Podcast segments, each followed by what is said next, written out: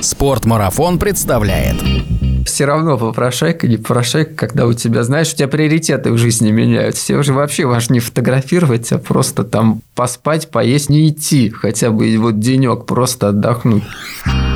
Подкаст об аутдоре, активном образе жизни, путешествиях, приключениях и снаряжении для всего этого. Спортмарафон. Аудиоверсия. Всем привет! Это подкаст «Спорт марафона», 143 эпизод. Меня зовут Артур Ахметов, и в сегодняшнем выпуске поговорим о фототурах и фотоэкспедициях. Первое – довольно доступный для всех способ не только попутешествовать с комфортом, но и повысить свои навыки в области фотографии. Второе, для тех, кто готов в и без того тяжелом рюкзаке выделить место еще и для фототехники и отправиться туда, где можно запечатлеть на карту памяти то, что, возможно, еще никому не удавалось. У меня в гостях побывал Дмитрий Купрацевич, профессиональный пейзажный и тревел-фотограф, победитель и финалист многочисленных фотоконкурсов, автор курса по пейзажной фотографии и спикер крупнейших фестивалей дикой природы. Сразу скажу, фототур можно отправиться абсолютно без опыта в фотографии. Там научат азам и помогут сделать свои первые снимки на достойном уровне, а также организуют все специально для того, чтобы фотографии ничего не мешало. Ну, впрочем, слушайте дальше, и все сами узнаете. Спортмарафон. Аудиоверсия.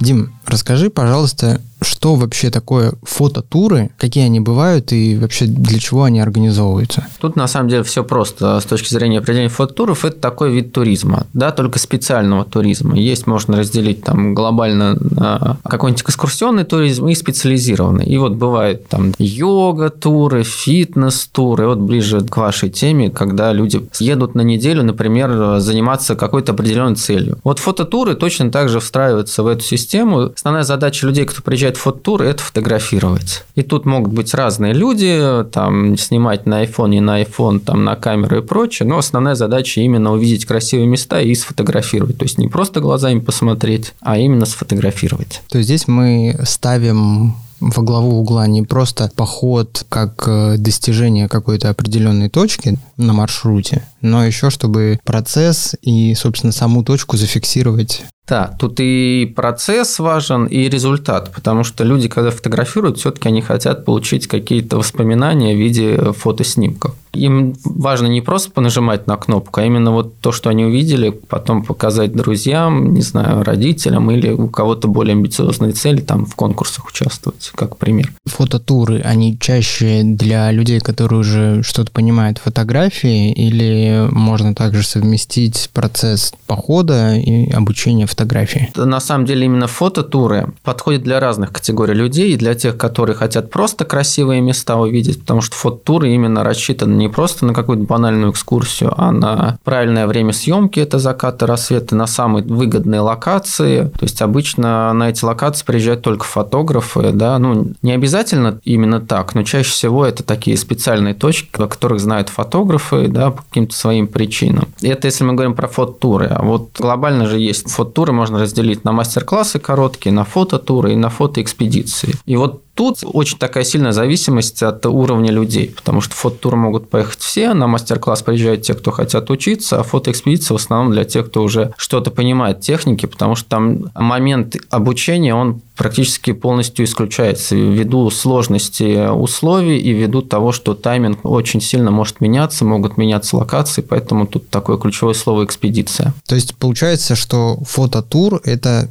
такое путешествие, в котором все именно заточено на то, чтобы человек сделал свои лучшие кадры того места, куда он придет. Да, так и есть, поэтому фототурами, как правило, занимается именно фотогид, который не только там умеет это все организовать, но еще хорошо разбирается в фотографии, может подсказать, обучить. Фотогид должен разбираться в локациях этого места и понимать с учетом погоды. Ну, это в идеальном мире, конечно же. Но если человек был в этом месте несколько раз, он уже понимает, что вот в этот день лучше поехать туда, там там, не знаю, а с учетом погоды у нас там, например, пойдет снег, лучше поехать в другое место. И третий момент, все должно быть заточено именно под фотосъемку. То есть, опять же, проживание, если мы там говорим просто про экскурсию, оно может быть где угодно, в фототурах. Чем вы ближе живете к этой локации съемочной, тем лучше, да. Это может быть часто дороже, но как бы зато вы не тратите время на переезды. Вот и вы все должны рассчитывать именно под тайминг съемки. То есть, где вы будете есть, нужно ли для этого вести с собой повара, где вы будете жить, какой вам транспорт понадобится, потому что, да, опять же, из-за сложности логистики, возможно, вам понадобится какой-то там внедорожники, не знаю, какие-нибудь там ГАЗ-66, ЗИЛ, вертолет и прочее. Обычно это все как бы такая не самая важная история, может быть. Вот в фототурах это все ключевые моменты,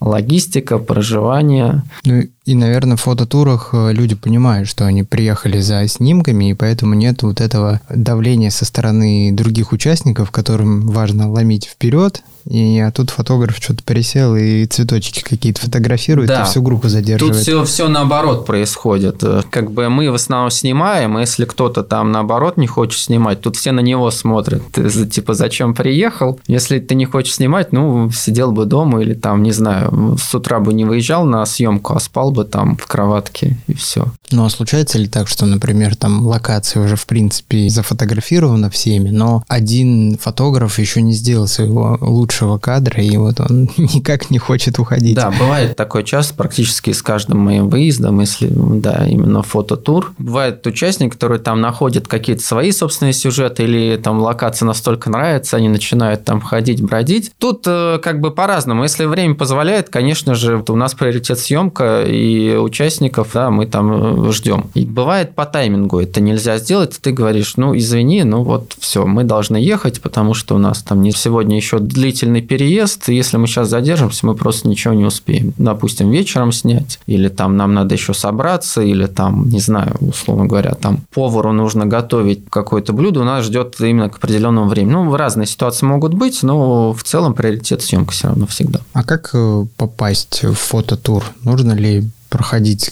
какой-то кастинг? Ну, большинство гидов, как я знаю, не проводят специальный кастинг, да. Какие-то а... минимальные требования? Нет, минимальных требований нет, за исключением, опять же, вот этих фотоэкспедиций. Фототур, он такое, чаще всего мероприятие рассчитанное на всех, для тех, кто любит природу, фотографию, то есть там не обязательно быть там профессионалом, разбираться в технике, иметь какой-то хороший набор, это все такие большие условности. Тут самое важное, чтобы, так сказать, встраиваться в группу, нужно понимать, что ты будешь взаимодействовать, жить рядом с людьми неделю, да, и, а, соответственно, уметь общаться со всеми. Вот тут бы я проводил бы кастинг, потому что, блин, если вы знаете, там хороший фотограф, но при этом вы не умеете общаться с людьми, это будут большие проблемы, потому что как бы или вы будете все время нудеть, там говорить, что нет, нам надо ехать сюда, зачем мы ты давайте остановимся здесь, мне здесь больше нравится. Ну вот с такими требованиями лучше ездить самому. Или вот этот один человек, который всегда портит другим кадр. Да-да-да.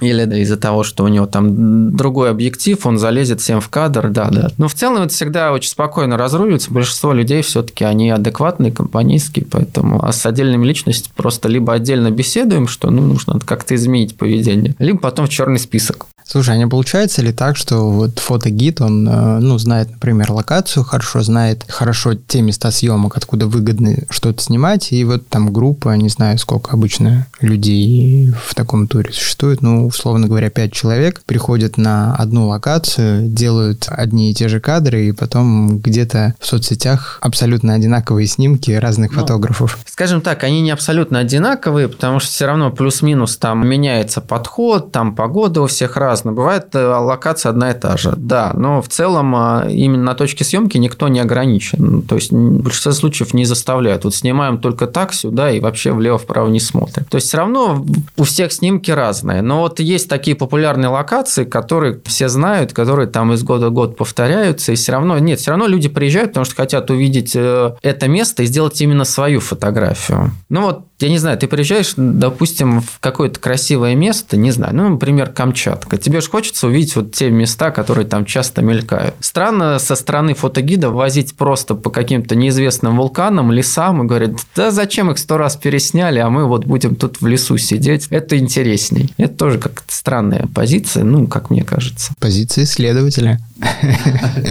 Примерно. Нет, исследователь немножечко по-другому. Тогда надо не фототур делать, а именно находить, вот как раз экспедицию делать и говорить, что мы поедем, и вот что будет, то будет. Да, я не знаю, что мы там снимем. И обычно находят, знаешь, там что-нибудь по Google картам. Говорят, вот, по Google картам это очень красиво выглядит, а вот как на самом деле никто не знает. Давайте сделаем туда экспедицию. Вот это, да, это вот исследование. А когда ты просто там, не знаю, едешь, куда глаза глядят, ну, чтобы не находиться в каком-то красивом месте заранее изведано, ну, это странная позиция. А что, например, вот э, если взять какого-нибудь фотографа, который, в принципе, обладает там навыками фотографии, да, но при этом живет в городе и фактически, ну, опыта есть там городской съемки, да, что он может получить, например, вот э, фототура на природу, какие навыки и новые знания? Ну, тут зависит от того, как фотогид организовал это и сможет ли он дать вот эти знания, да, но в целом, конечно же, для человека, который живет в городе, большую часть времени проводит в городе, ну, это, скажем так, это большинство именно таких людей приезжают. Это вот ровно то, о чем ты сказал. Это навыки съемки на природе, это как бы вот это понимание съемки вообще других локаций. И такой очень хороший отдых получается. Когда ты вырвался из этой среды городской, плюс ты еще занимаешься тем делом, которое тебе нравится в кругу единомышленников. И на самом деле мне больше всего нравится, что ты вот за эту неделю узнаешь гораздо больше, чем ты можешь узнать там за год, за два, потому что сконцентрировано. У тебя разные люди приезжают с разным опытом, с разной техникой, потому что общаются не только с фотогидом, но со всеми участниками.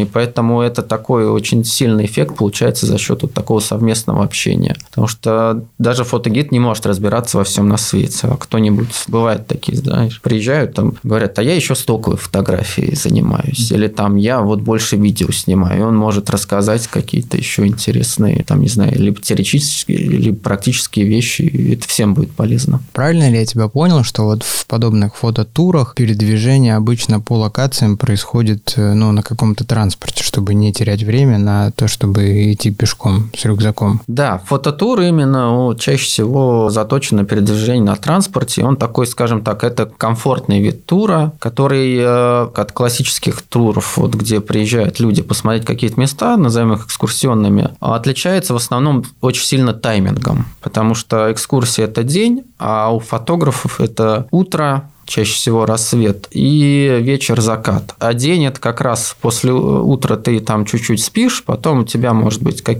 как раз общение с гидом, либо еще, не знаю, какая-то свободная практика. Фотоэкспедиции. Здесь человек, э, который отправляется в фотоэкспедицию, должен быть не только уже немного опытным фотографом, но и подготовленным именно физически к длительному переходу. Да, фотоэкспедиция – это уже не фототур. Фотоэкспедиция – это такое мероприятие, может быть поход, может быть какая-то поездка сложная, это может быть какое-то исследование, первооткрытие этого места с точки зрения фотографии. Или это место уже открыто, да, но сами условия, они экспедиционные, да, тот же самый поход. Тут, э, так как э, мы живем не в комфортных условиях, уже там не берешь с собой ноутбук, ты лекции не можешь читать, а фотоэкспедиции чаще всего ты не все до конца спланировано, поэтому может погода меняться, из-за погоды может меняться логистика, точки запланированные. Поэтому, да, так как здесь некогда людям помогать, подсказывать, они должны быть готовы к изменениям, все-таки э, в основном, да, тут э, должны быть в группе люди, которые не начали снимать там совсем недавно, они уже знают, что это такое, будут спокойно к этому относиться. И мое личное мнение, что это должны быть люди, которые уже как как-то с тобой взаимодействовали, ездили, или там близкие друзья и знакомые. Как раз потому, что здесь из-за того, что может пойти все не так по транспорту, по таймингу и прочее, все должны спокойно относиться, и ты должен быть уверен в этих людях, что они как бы не будет у тебя каких проблем в плане взаимодействия. Никто не скажет, что все, мне все надоело, я собираюсь, вызывайте мне там вертолет, машину и прочее. Фотоэкспедиция, насколько я тоже могу судить, это всегда что-то новое. То есть не бывает э,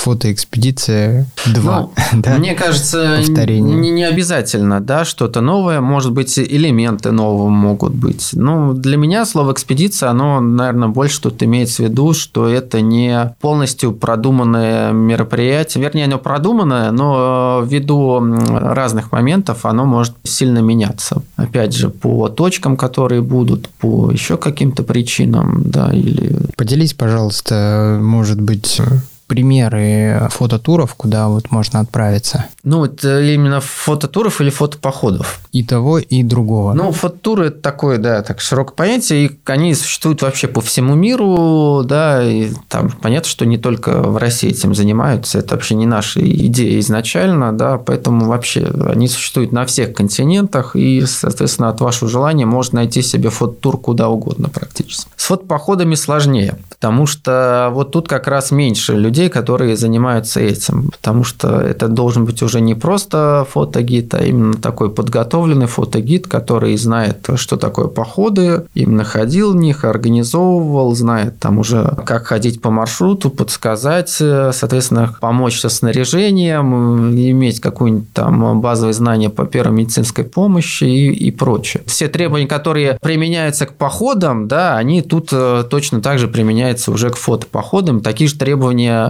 гиду. То есть они возрастают. Фотогида одни задачи, у фотогида в походе уже гораздо больше. Примеры какие-нибудь можешь рассказать своих фотопоходов? Ну, у меня основных два было. Это как раз природный парк Большой Тхач и природный парк Ергаки в Красноярском крае. Да, и оба они сложные были, потому что это автономка. Так как я часто этим не занимаюсь, я не отношу себя к легкоходам, поэтому то есть у меня не было такой такое, и ни у кого не было такой подготовленного снаряжения, которое очень легкое, то есть мы не ходили на сублиматах, ходили на тушенке. А, соответственно, техника, те, кто занимается этим постоянно, переходят на какую-то компактную технику, на более, на маленькие камеры, небольшие объективы, там, на легкие штативы. У меня все было вот такое обычное, поэтому на выходе у меня там рюкзак весил 37 килограмм, ну, то есть на старте, не на выходе, на старте. И плюс-минус у всех участников также, поэтому это очень тяжело было в моем случае. Ты был в обоих походах? Походах у тебя? Да. То есть ты из первого похода не сделал выводов никаких? Я не успел просто сделать. А-а-а. Условно говоря, в июне у меня был большой ткач, а в июле Ергаки. Нет, я сделал выводы, я после этого фотопохода не ходил.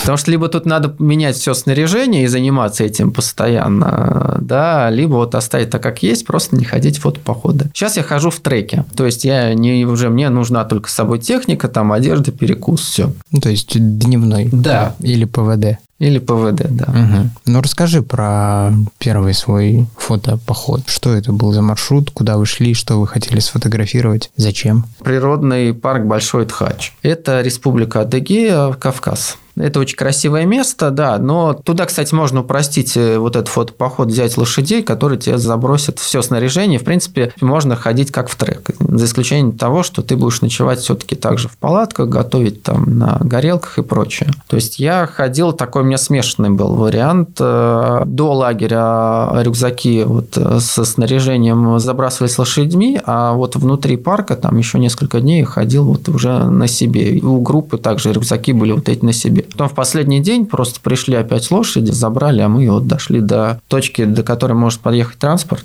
самостоятельно с фоторюкзаками. Вот, но тут какая идея была, что да, самые тяжелые рюкзаки в первый день, когда там самое большое количество еды да, и газа э, забрасывают лошади, потом мы там стоим 2-3 дня, это все там частично съедаем, и потом будет легче. Ну, легче это стало, но не намного, поэтому все равно все это вспоминают как такое одно из самых сложных, э, не знаю, мероприятий в своей жизни. Какова цель была, что вы хотели сфотографировать? Съемка была вот именно природного парка э, и гор, и так как это планировалось в июне, цветение рододендронов, соответственно, вот основная э, такая идея – это рододендроны, горы и лето такое. Рододендрон на фоне гор, вот такая идея. То есть не просто сходить в горы, а именно еще такой определенный период времени застать, когда там все цветет. Фотопоход за рододендронами. Да. Но он так назывался, типа рододендроны Большого Тхача. Понятно. А второй поход в Ергаки? Да, Ергаки. Природный парк Ергаки, Красноярский край. Это был десятидневный автономный поход, уже без лошадей, потому что там лошади могут частично только маршруте пройти. Ну, там есть такие перевалы практически вертикальные, да, которые... В общем, это было очень сложно.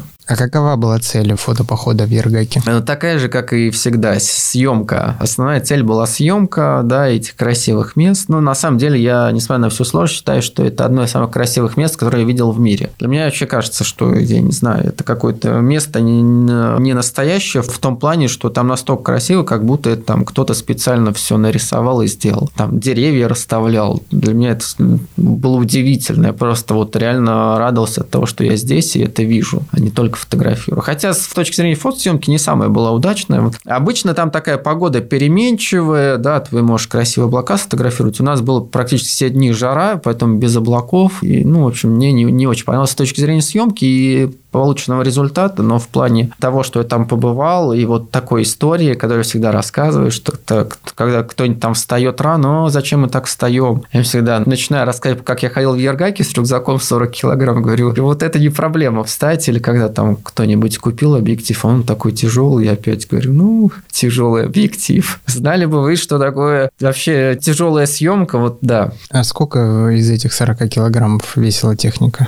А, в районе 12 килограмм. То есть есть у меня на выходе в основном, э, на, опять же, на старте любой поездки, ну, где-то 15 весит, когда я туда добавляю ноутбук, там жесткие диски, да, это как раз когда ты можешь в таком расслабленном поехать. Там какие-то дополнительные провода зарядки, все-таки в поход ты берешь всего по минимуму. Там считаешь количество аккумуляторов, примерно прикидываешь, насколько тебе их хватает, сколько ты будешь снимать. Либо, если современная техника не аккумуляторы, то какие-то пауэрбанки тоже это все примерно считается, да, выбираешь, что из техники взять, что нет, и так такой всегда компромисс. Ты думаешь, а вдруг пригодится? Ну, блин, ну это э, вот целый так. там лишний килограмм. В ряд раскладываешь, да? Да, да, да, да, да, и просто начинаешь убирать, убирать. Mm-hmm. Ну, так же, как в обычный поход, ты там, понятно, что хочется взять все и сразу, потом ты там убрал вот это, вот это, вот это, думаешь, ну, ничего, лишний раз померзну, зато... Это проблема большого рюкзака или большого чемодана, когда ты едешь в отпуск. Чем больше чемодан, тем больше ты берешь. В большой чемодан вообще можно даже не складывать, просто накидал всего.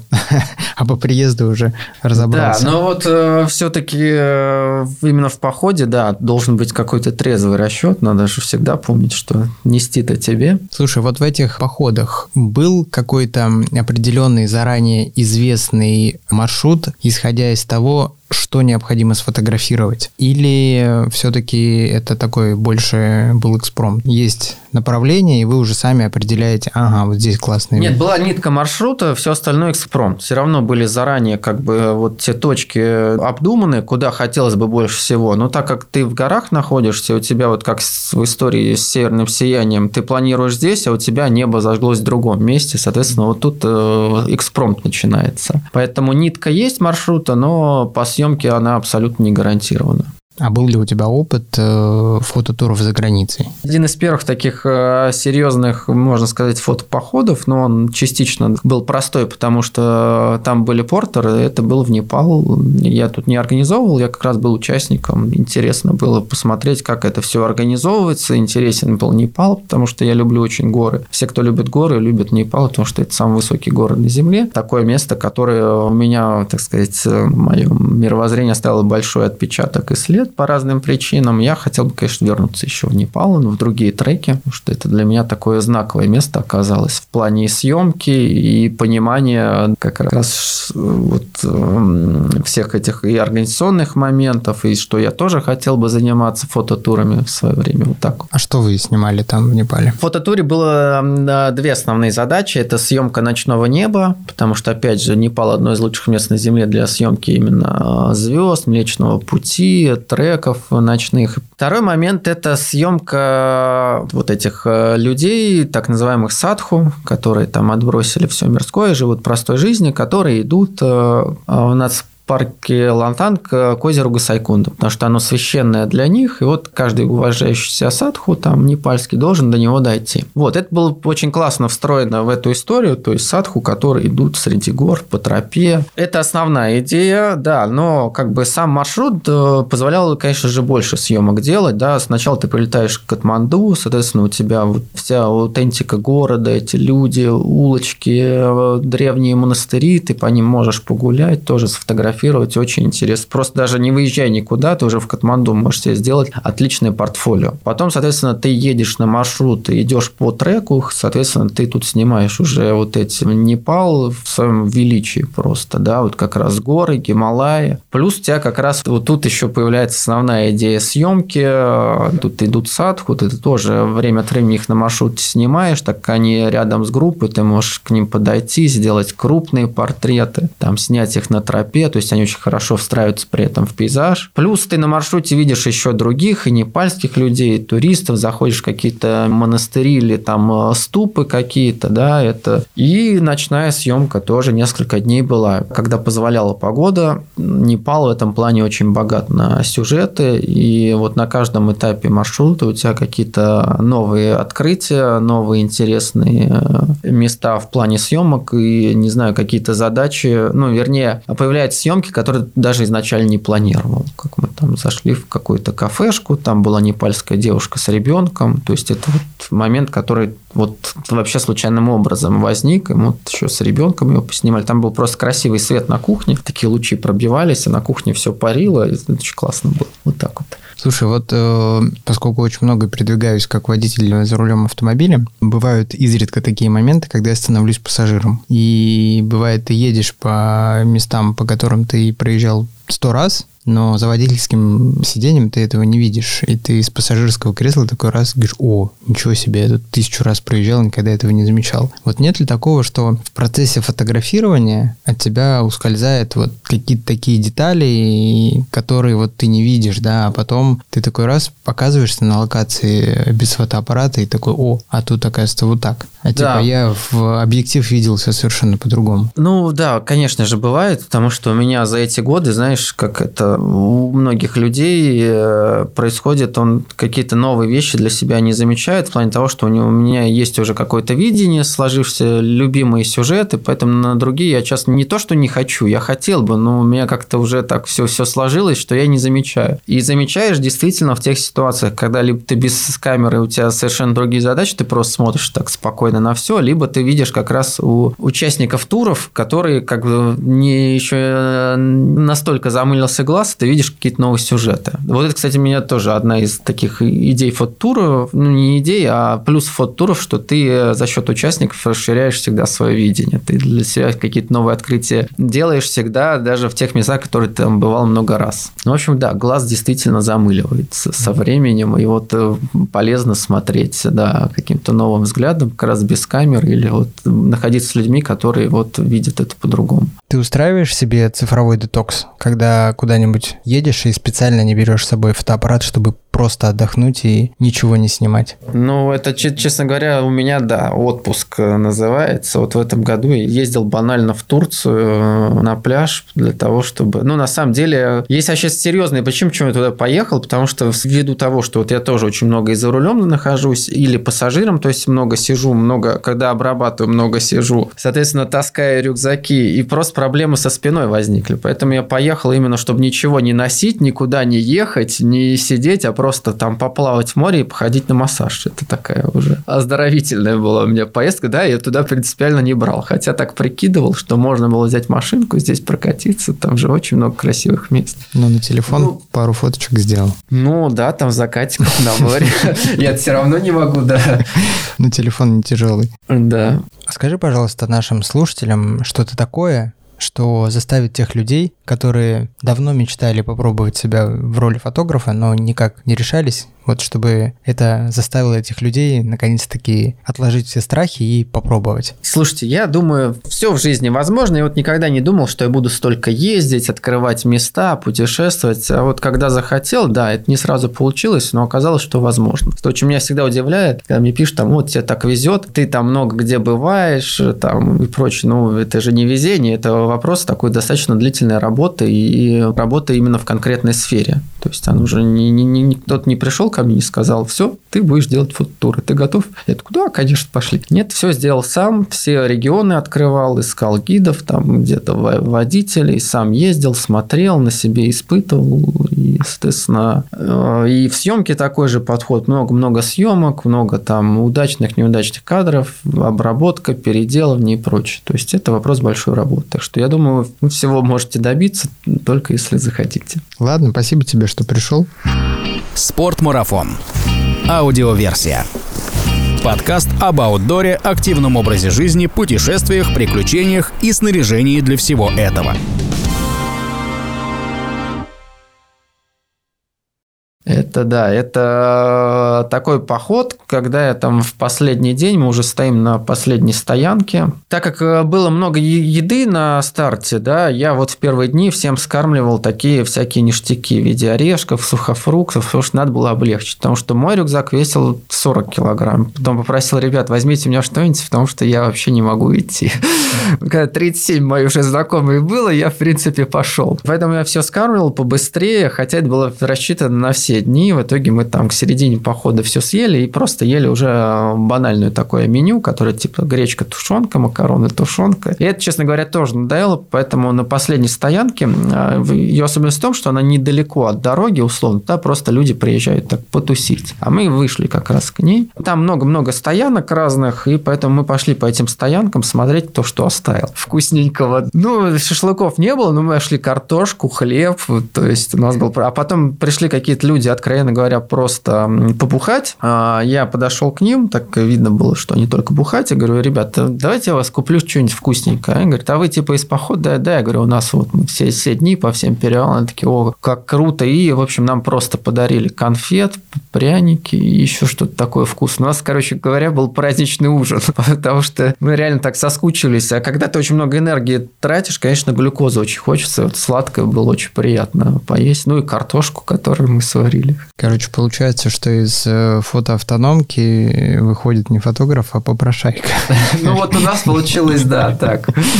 Да уже было, честно говоря, все равно попрошайка, не попрошайка, когда у тебя, знаешь, у тебя приоритеты в жизни меняются. Тебе уже вообще важно не фотографировать, а просто там поспать, поесть, не идти хотя бы вот денек просто отдохнуть.